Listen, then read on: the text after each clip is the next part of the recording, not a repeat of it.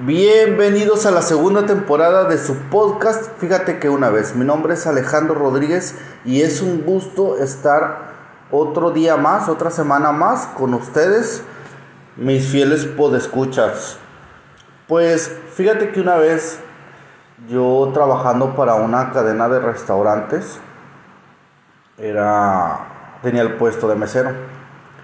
Y en esa época empezaron a abrir muchos restaurantes tanto en el área donde trabajaba como en otros estados. Y veía que llevaban a muchos compañeros para esas aperturas y les pagaban muy bien y más que nada la experiencia, ir a, otro lugar con viáticos, capacitar gente nueva.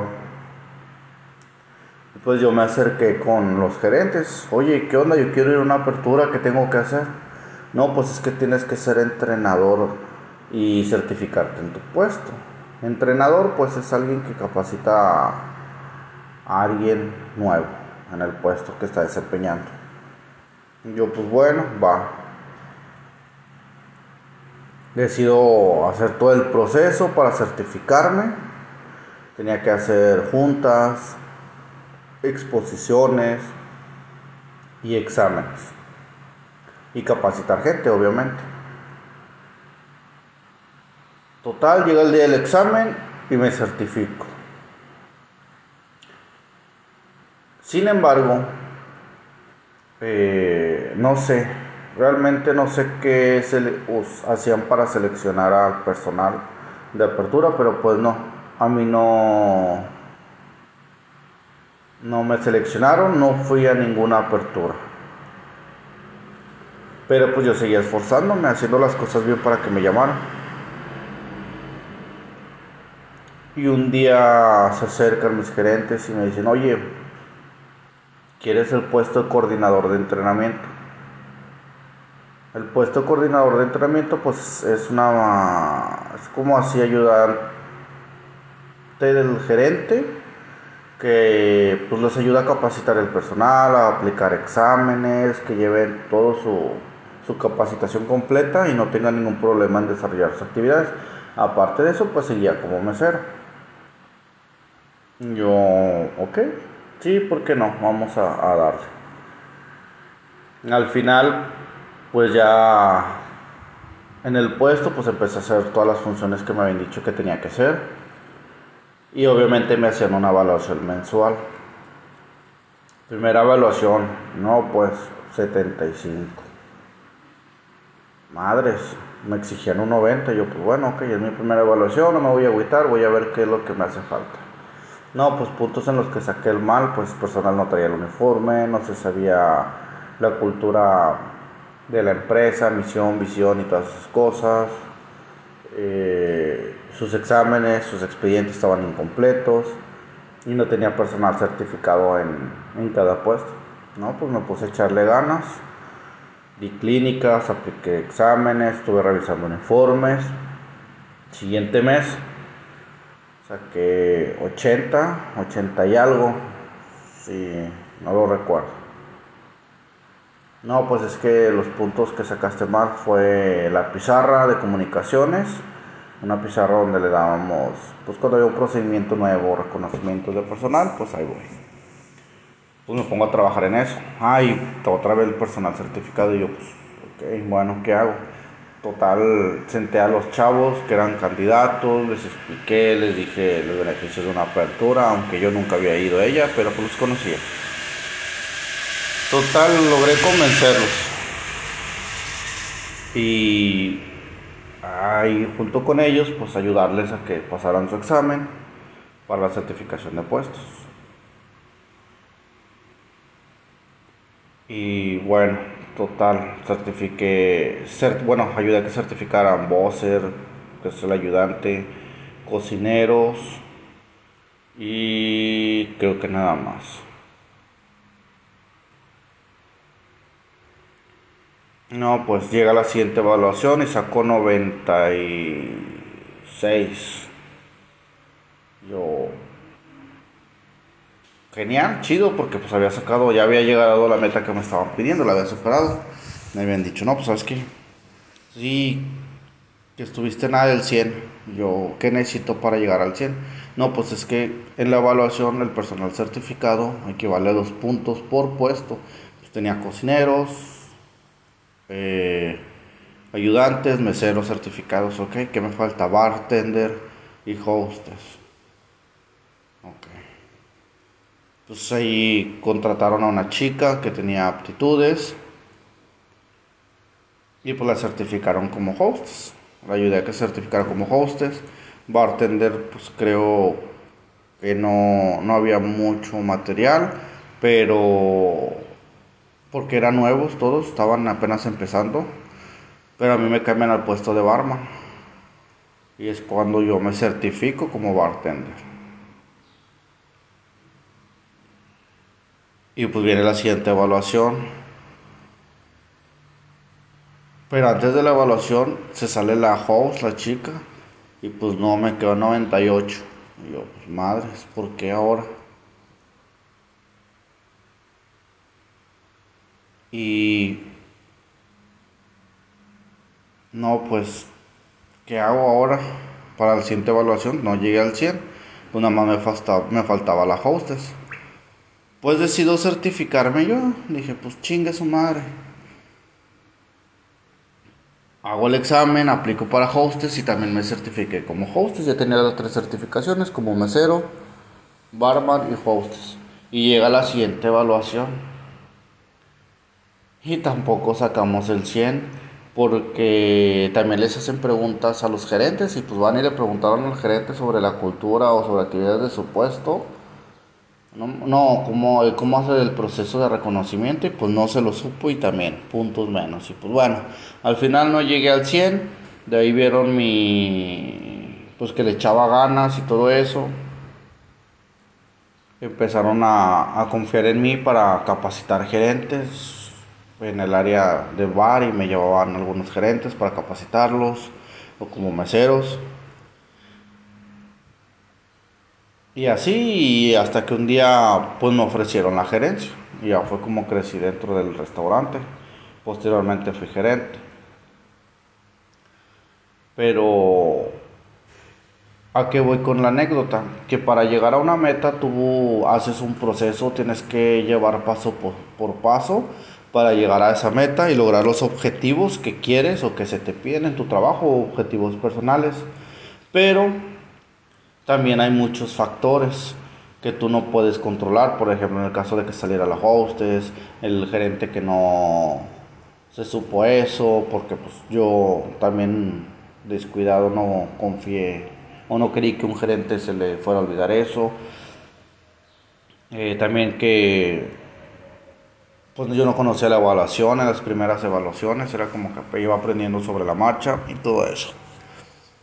Muchos factores que llevan a, a deprimirte y a muchas veces a dejar tus proyectos. Y es el tema del que quiero platicar un, un poco el día de hoy, que es sobre el proceso de las metas, el cómo, a pesar de que tengas un plan bien elaborado o un proceso bien hecho para lograr esa meta, por factores externos o por otras cosas o mismas distracciones tuyas o indisciplinas no se logran y terminas abandonando esos proyectos o terminas frustrándote, incluso llegas a tener cuadros de ansiedad sobre eso y, vamos a hablar un poquito sobre eso.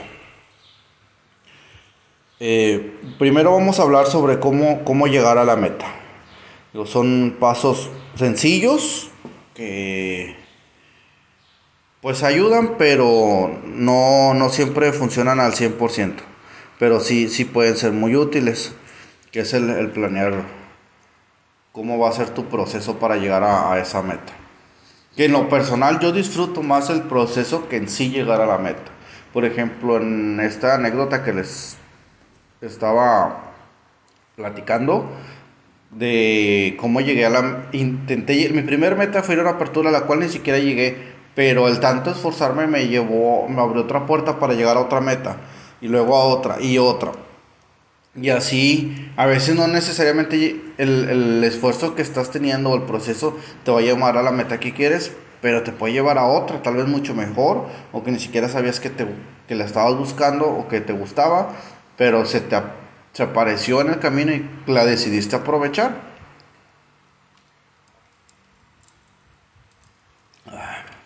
Una disculpa, pero estamos arriba de 35 grados centígrados y estoy tomando algo para refrescarme.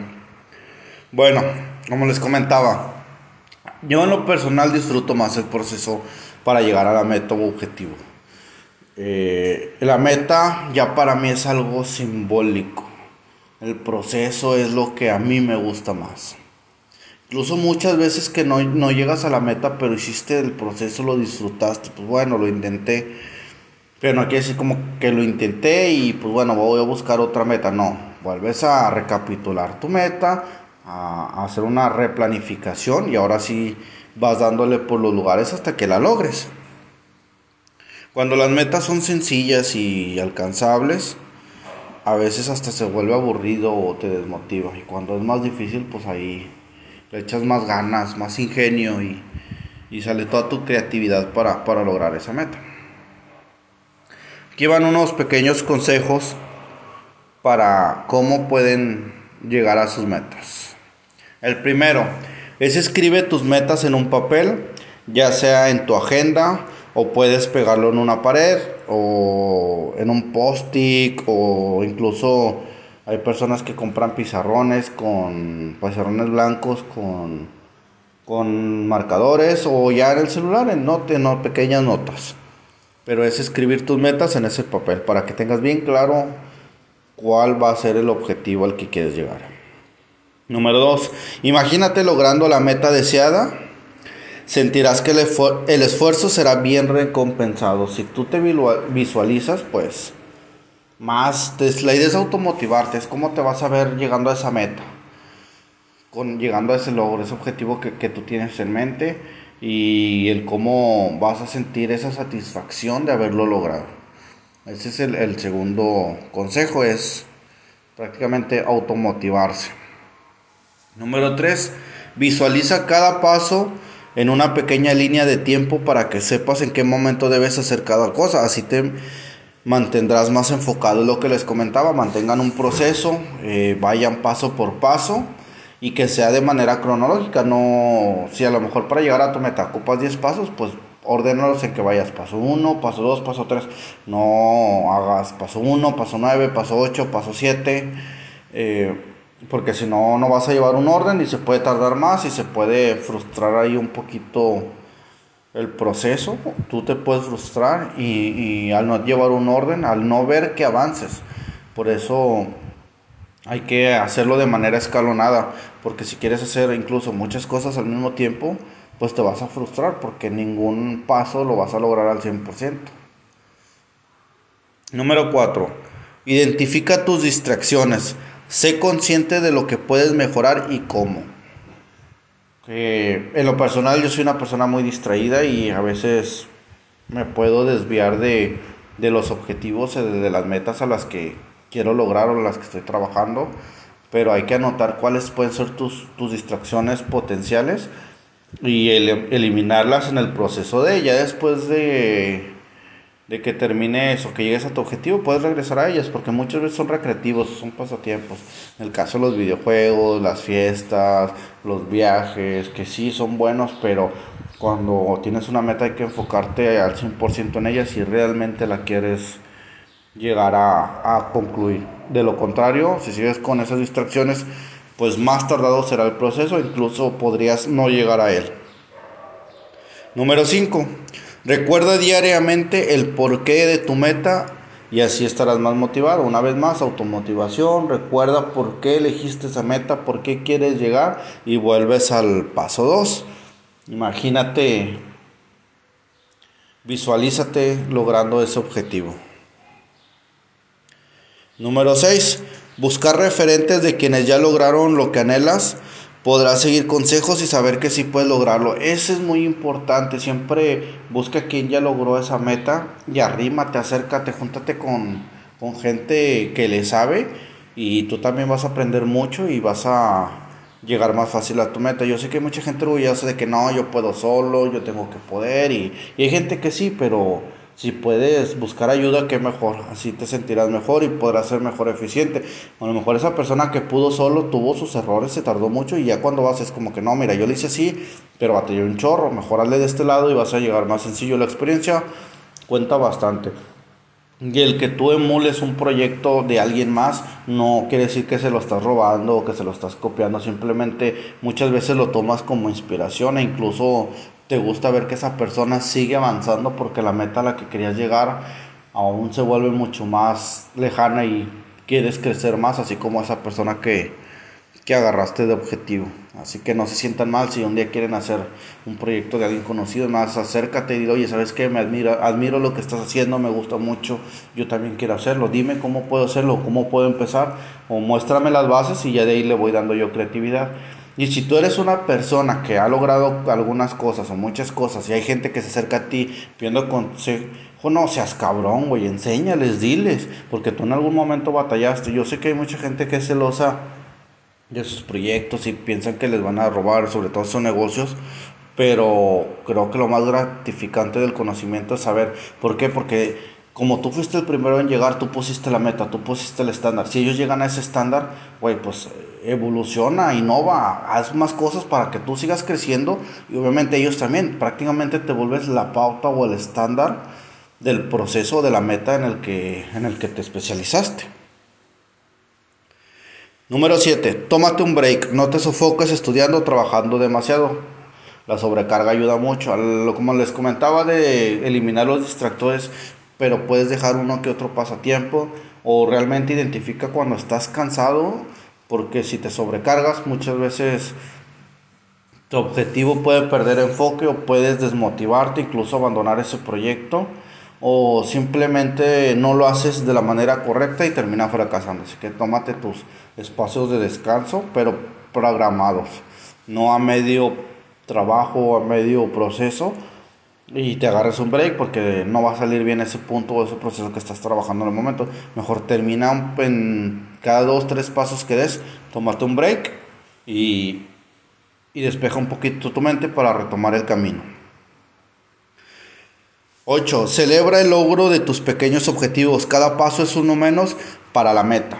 Festéjalo, eh, ya sea internamente, tú solito, con tu familia o con tus compañeros de trabajo. Hablo, mucha gente lo hace en Instagram, eh, en Facebook, en redes sociales, aunque siempre hay gente que te va a criticar de que, ay, ¿por qué festejas eso es algo tan pequeño? Pues bueno, lo que no saben es de que es un pequeño paso para algo mucho más grande. Pero pues tú festéjalo de la manera que tú quieras. Pero celébrate, celébrate tus pasos, tus avances en tu meta, porque eso te, te va a dejar más cerca de lo que, de lo que quieres lograr. Número 9 no pases mucho tiempo pensando en lo que hubieras podido hacer. La palabra hubiera no debería existir en tu vocabulario. Muchas veces nos equivocamos, tomamos una decisión errónea y se trunca o, tienes que regresar otros 3, 4 pasos y el quedarte pensando en, ay, ¿qué hubiera pasado si hubiera, lo hubiera hecho de la otra forma desde un principio? Y, y si te encasillas en ese hubiera, pues te vas a frustrar y te vas a ciclar y ya no vas a querer avanzar. Te vas a deprimir mucho, te lo digo por experiencia. Así que mejor es como que, pues bueno, ya la cagué, vamos para atrás tres pasitos, respira hondo y otra vez empezamos con el proceso hasta que se logre. No se me frustren porque muchas veces los negocios no prosperan por el primer contratiempo, el primer obstáculo que tenemos y ya no avanza. Ah, perdón, se hace mucho, mucho calor. Así que, bueno, el hubiera no debería de existir en su vocabulario. Último consejo, no vivas en el futuro, disfrute el día a día del proceso de tu esfuerzo, aprende tus errores y analízalos. No te frustres porque ese punto causa mucha ansiedad. Si tú estás viendo en el futuro, en, si tú te imaginas ya disfrutando la recompensa todo el tiempo de tu meta, pierdes el enfoque del proceso en el que estás en el momento. Así que primero, sí, ve allá, allá, sí, se ve muy bonito. Quiero llegar allá, pero estoy aquí. Aterriza bien tus ideas, mantén tus pies en la tierra y vive el presente, porque el preocuparte por, casa, por cosas del, del futuro es ansiedad, mucha, mucha ansiedad. También uno de los temas que vamos a estar viendo en nuestro siguiente capítulo, que también en el capítulo anterior vimos ahí un poquito de ansiedad conforme fue el, los cambios, el miedo a los cambios que te causan esa ansiedad, esa angustia. Pues bueno, aquí también el, el, proceso para llegar a tus metas puede causarte mucha frustración, mucho miedo, angustias y eso puede, puede desencadenar un, un episodio de, de, ansiedad, un cuadro de ansiedad. Así que tratemos de vivir el momento, el presente, de visualizar bien lo que estamos haciendo. No perder de vista lo que queremos, pero siempre estar consciente de lo que estamos haciendo en el momento. Estos son los consejos que yo les doy para llegar a sus metas. Ahora les voy a poner unos unos también ejemplos, puntos de obstáculos que se pueden interponer en lo que tú quieres en llegar a tu meta. El primer obstáculo que puedes tener para que tú no llegues a tu meta es creer. Cree que tus sueños son posibles, cree en ti y que lograrás si te lo propones. Si no crees tu proyecto es posible, no te pondrás en marcha. Tú tienes tu objetivo, tienes tu meta, ah, qué bonito, pero nada, no crees en tu capacidad de lograrlo. Ya con eso ya estás frito, ya ni siquiera vas a empezar tu proceso para llegar a la meta. Recuerda que querer es poder, cierto, pero creer en tu proyecto es lo que verdaderamente hace que te muevas para lograrlo y te dará fuerza para que resistas ante las dificultades. Así que Créanselo. Tiempo. Es el segundo contratiempo. Redundante. Bueno, el tiempo. Otro síntoma que te impide lograr tus sueños y lo que quieres. Es la falta de tiempo. ¿sí? Siempre estás ocupado, postergando, luego te quejas. Eh, que no te quejas de que no hay tiempo, no se puede, ahorita no, a la vuelta, eh, mañana, y pues estar posponiendo y el no tener tiempo, pues obviamente un proyecto, una meta, se le tiene que invertir tiempo y si no se lo inviertes, muy difícilmente vas a llegar a eso. No se va a armar solito ese proyecto. Falta de constancia. ¿Conoces el cuento de la liebre y la tortuga?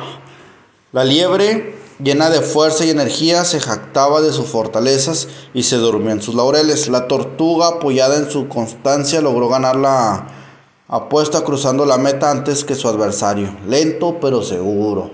Paso a paso, avanzando pero constante, constante. En un día trabajas un chingo y dos meses no, y ahí vas como que sí, como que no. Vas perdiendo ritmo y te puedes desviar de tu meta. Esto también nos pasa a las personas, nos apoyamos en lo fuerte que somos sin advertir que más se gana con la perseverancia, persistiendo y resistiendo hasta lograrlo. Otro contratiempo es actitudes tóxicas. El asumir el rol de víctima, la queja constante, el proyectar en los demás tus dificultades personales, el miedo, las envidias, los celos, la ira, las frustraciones y la falta de conexión con tus emociones harán que te bloquees y no consigas lograr lo que quieres. Reconocer esas actitudes te ayudará a actuar en consecuencia para controlar y vencer estas limitaciones que bloquean tu desarrollo. Así que quítense esas actitudes de yo no puedo, eh, la envidia también, el querer...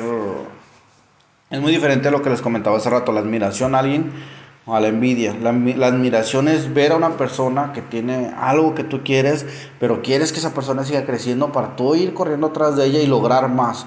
Esa persona es como quien dice la que va abriendo caminos y tú vas, que tú también puedes ser esa persona, pero si vas empezando apenas en tu primer proyecto, en tu primer meta, busca un ejemplo a seguir y dale. Y la envidia es cuando ves a, del otro, a tu lado derecho y ves que una persona logró algo y tú también quieres lograrlo, pero quieres que esa persona ya no le vaya bien. Eso es la envidia y eso es un, algo tóxico y te sale contraproducente. Acuérdate, si, si empiezas a pensar en, de manera negativa, vas a traer todas esas cosas negativas. Aferrarte a lo conocido, que este punto tiene mucho que ver con el capítulo de la semana pasada. ¿Por qué te aferras a costumbres y a tradiciones que hoy no tienen sentido? ¿Acaso te da más seguridad repetir conductas heredadas que ni siquiera son tuyas? Para que puedas lograr lo que quieres, debes poner a prueba tus miedos e inseguridades, enfrentándote a lo desconocido. Esto te ayudará a desafiarte a conocer tus límites y a superar obstáculos, porque como en todo, esto también debes de aprenderlo, debes superar tus miedos. Aviéntate, arriesgate, el que no arriesga no gana. Si estás acostumbrado a lo que sabes hacer o a, a lo único que has hecho toda tu vida, pues ahí te vas a quedar estancado. Y un ejemplo, tienes un un puesto de tacos y con él tienes una ganancia de 500 pesos semanales. Y pues, ¿quieres un viaje en seis meses o quieres un carro? Pues con eso no vas a llegar a tu viaje o a tu carro. Así que necesitas ver, arriesgarte, innovar en tu puesto de tacos, hacer publicidad, eh, meter una receta nueva, algo que funcione mejor. Pero si solo vendes tacos de barbacoa, pues a lo mejor no con eso. Digo, no quiere decir que no vayas a tener éxito, pero puedes tener más éxito si empiezas a innovar, empiezas a arriesgarte. O no necesariamente cambiar nada, simplemente a lo mejor necesitas poner una segunda sucursal, pero el miedo a invertirle es les gana y piensan que va a fracasar su segundo negocio. Otro obstáculo es ir sin rumbo, sin un plan de acción, sin un enfoque, sin una guía. Sin un apoyo será muy difícil que alcances tus metas. No pretendas tener un plan perfecto, ya tendrás tiempo para refinarlo. Si por el contrario quieres tenerlo todo perfecto y controlado, paralizarás tus acciones y no podrás siquiera empezar.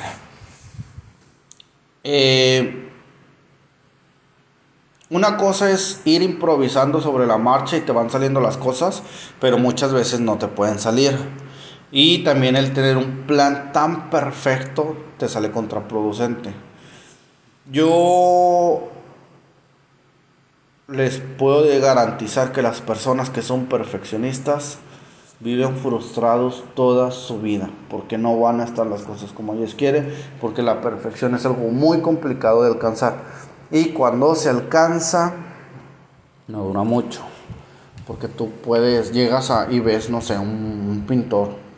Hace su cuadro y no está perfecto, no está perfecto, y lo sigue refinando, y lo sigue refinando, lo sigue refinando. Y llega a ser perfecto. Pero un cuadro que hace, nada más lo tienes ahí y lo puedes admirar, no lo puedes disfrutar.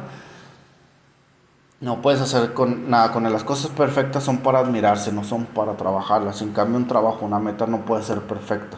Porque si fuera perfecta, ¿qué vas a hacer después de la meta, de tu objetivo? Pues va a trabajar solo y como que eh, te va a aburrir y lo vas a dejar y vas a buscar otro proyecto. Y ya, o puedes hacerlo no tan perfecto, con tal vez un 70, un 80% de lo que quieres. Y de ir, ya cuando llegas a la meta, a lo mejor puedes llegar a la meta con un 80% y luego ese otro 20% lo dejas a innovar, a mejorar, a, a reconstruir, a reestructurar tu proyecto y hacer todo de manera mucho mejor.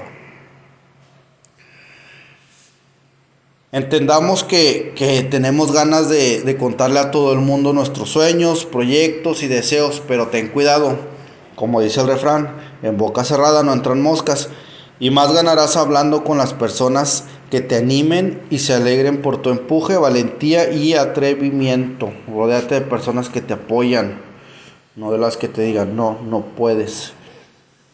Visualiza cuando no hayas incorporado en ti que tus sueños son posibles y te lo creas desde lo más profundo de tu mente y tu corazón.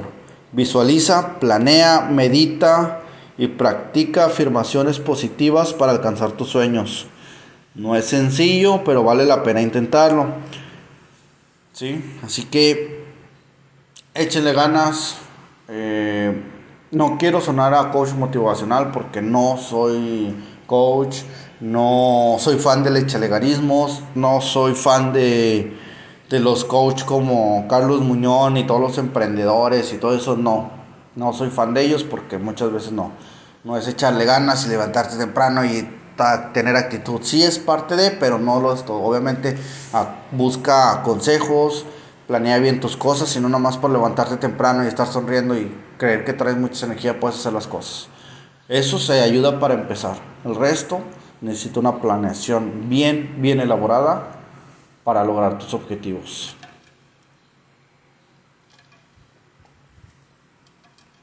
Estos puntos que les acabo de decir te, llevan a, mucha frustración cuando se atraviesan y, y no puedes lograr algún punto o algún paso de, de tu proyecto y lo terminas abandonando y puedes también incluso presentar un, un episodio de ansiedad por, por este tipo de situaciones. Aquí les voy a dar unos pequeños consejos de cómo manejar la frustración también. Primero es reconocer cuando te sientas frustrado. Suena obvio, pero eso no lo hace menos cierto. El primer paso para lidiar con la frustración es reconocerla, reconocer nuestros tropiezos o sentirnos desilusionados no nos convierte en personas débiles. Todo lo contrario, tener inteligencia emocional implica, en primer lugar, aprender a reconocer nuestras emociones, así como las que las originan. Confía en tu potencial. Si conoces tus capacidades, sabes explotar tus talentos y confías en lo que eres capaz de hacer, se necesita mucho más que una mala racha para tumbarte. Reconoce tus habilidades y cultívalas para llegar aún más lejos.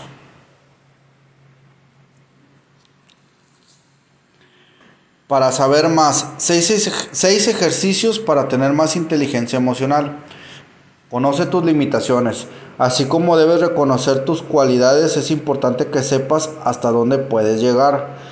Esto no quiere decir que seas mediocre o que no aspires a mejorar, simplemente sabes cuáles son las herramientas con las que dispones para alcanzar tus metas y busca la, y buscas la forma de sacarles el mejor provecho. Si conoces tus limitaciones y potencialidades, los, tropiezos serán mucho menos duros. Ah, perdón, que estoy un poco resfriado. No tomes nada personal en un arranque de ira, tu jefe te dijo a gritos que habías cometido un error inadmisible o tal vez uno de tus subordinados estaba tan distraído que dejó pasar un aspecto clave para el crecimiento de tu negocio.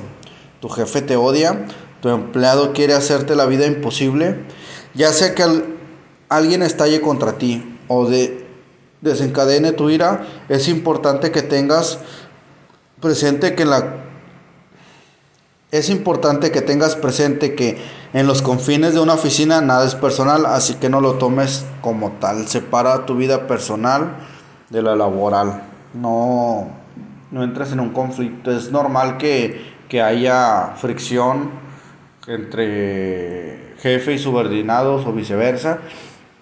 Pero deben de entender que es parte del trabajo, se maneja mucho estrés, sobre todo en negocios de dinero, que, que manejan mucho dinero o que son objetivos que quieren llegar a corto plazo, pues todo eso es mucho estrés y el, una llama, que te llamen la atención del trabajo no quiere decir que sea algo personal o el que a lo mejor un empleado se moleste, te hable mal, tampoco es personal. Una cosa es el trabajo y, y es el calor de, del momento.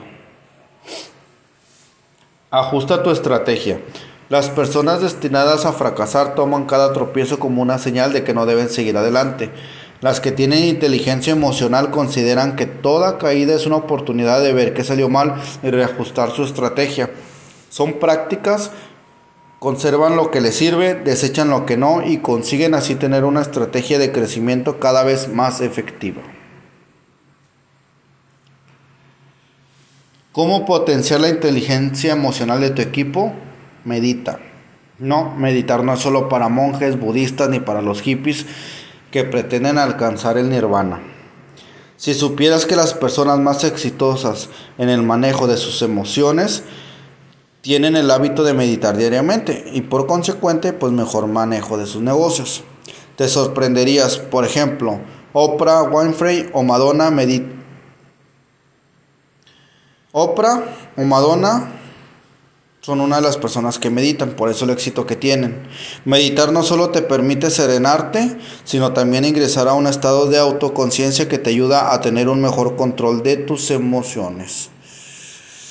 Pues dentro de lo que eh, acabamos de ver, escuchar de toda esta información recopilada de algunos artículos y, y revistas de negocios, es normal sentirte frustrado durante el proceso de llegar a una meta, alcanzar un objetivo, un negocio. Es normal que haya contratiempos. Es normal que quieras abandonar el proyecto porque sientes que ya no puedes. Pero lo importante es ver el cómo sí revisar cuáles son tus limitaciones. A lo mejor tu meta la pusiste muy alta y las herramientas que cuentas no son las necesarias. Bueno, reajusta tu meta. Vela escalonando a la más pequeña y ya cuando estés en el primer escalón, ok, reajustas y vas al segundo escalón y así te lo vas llevando y vas creciendo poco a poco. Eh, y pues bueno, en caso de sentir mucho estrés, frustración laboral, de no llegar a sus metas, sientes que todos los proyectos te fracasan, que todo lo dejas a media, lo vas abandonando y te da miedo en seguir emprendiendo, en seguir haciendo proyectos nuevos o buscar metas nuevas. Creo que es momento de pedir ayuda psicológica porque ayuda bastante. A lo mejor simplemente estás bloqueado y necesitas esa ayuda, esa terapia para volver a, retomar, tener esa seguridad en ti mismo de que puedes lograr tus metas y tus objetivos y disfrutar el proceso, es lo más importante, disfruten el proceso. Porque cuando llegue a la meta va a estar más tranquilo. Y o pasa también que llegas a la meta y ya llegas totalmente desgastado porque fue muy frustrante y batallaste mucho. Sé que entre más complicado sea el proceso, pues más vas a, disfrutar la meta, pero a veces llegas tronado y agotado y ya cuando llegas a la meta es como que no, ya, ya no quiero, ahí muere. O te puedes quedar a un paso de ella, así que vayan disfrutando el proceso y vayan motivándose y esfuércense lo mejor que pueden, visualícense llegando a esa meta. Como les comentaba, si es demasiada frustración, tienen demasiados proyectos truncos o en su trabajo no llegan a ningún objetivo, puede ser un tema psicológico, puede ser un poco de, ansiedad, eh, busquen ayuda. Ahorita la persona que les que yo les recomiendo es la psicóloga Sara Castillo, búsquenla en Facebook como tal, Sara Castillo, psicóloga Sara Castillo está en, Facebook, es su página, ahí viene también su teléfono, WhatsApp, para que hagan sus citas. En caso de que no quieran hacer las citas presenciales por tema de, pandemia y de estarlos cuidando, también da terapia en líneas, así que pueden contactarla. Un placer haber estado un, un capítulo más con ustedes en esta segunda temporada. La verdad, eh, sigo emocionado, me gustó mucho lo que se está haciendo con este proyecto y hacia dónde está avanzando. Eh, la idea es tocar temas sociales, lo que nos está pasando el día a día de personas comunes y corrientes, eh, que trabajamos todos los días, que tenemos familia, que estamos con muchas adversidades. Es un, podcast que lo, lo trato de hacer lo más humanamente posible lo más artesanalmente posible, como muchos dirían, sin tanto lujo, sin tanto... no tan mediático, realmente que se identifique gente que todos los días lucha por alguna cosa. Y espero que estos consejos que les he estado mencionando les ayuden mucho. O conocen a alguien que les podría ayudar, por favor compártanlo el próximo capítulo va a estar, de hecho, la, psicóloga Sara Castillo y hablaremos de ansiedad. Lo esperemos, nos escucharemos la próxima semana. Señores, señoras, podescuchas, todes, un placer la verdad estar aquí y compartir un poco con ustedes. Mi nombre es Alejandro Rodríguez y les recuerdo las plataformas por las que pueden escuchar el podcast. Es Spotify, Google Podcast, Breaker, Pocket Cast, Radio Public y creo que ya están otras cuatro más, pero no recuerdo bien. Pero por favor, escúchenlo si les gusta, síganme, compartan en Spotify. Es donde creo que es la, aplicación que, que, todos usamos o Google Podcast. En Twitter está arroba, fíjate que una vez. Facebook es, me encuentran como Alejandro Rodríguez. Ahí estaré subiendo los links de los capítulos de los siguientes episodios. Si no, simplemente si, si llegó un capítulo porque algún conocido los se los compartió, déjenme decirles que esa persona los quiere mucho y los aprecia bastante por haberles compartido este podcast. Y si quieren mantenerse al día con los capítulos, simplemente denle seguir y les estará apareciendo ahí su alerta. De todas formas, cada semana les estaremos publicando un capítulo en Spotify. Muchas gracias por escucharme el día de hoy. Mi nombre es Alejandro Rodríguez y nos escuchamos la próxima semana.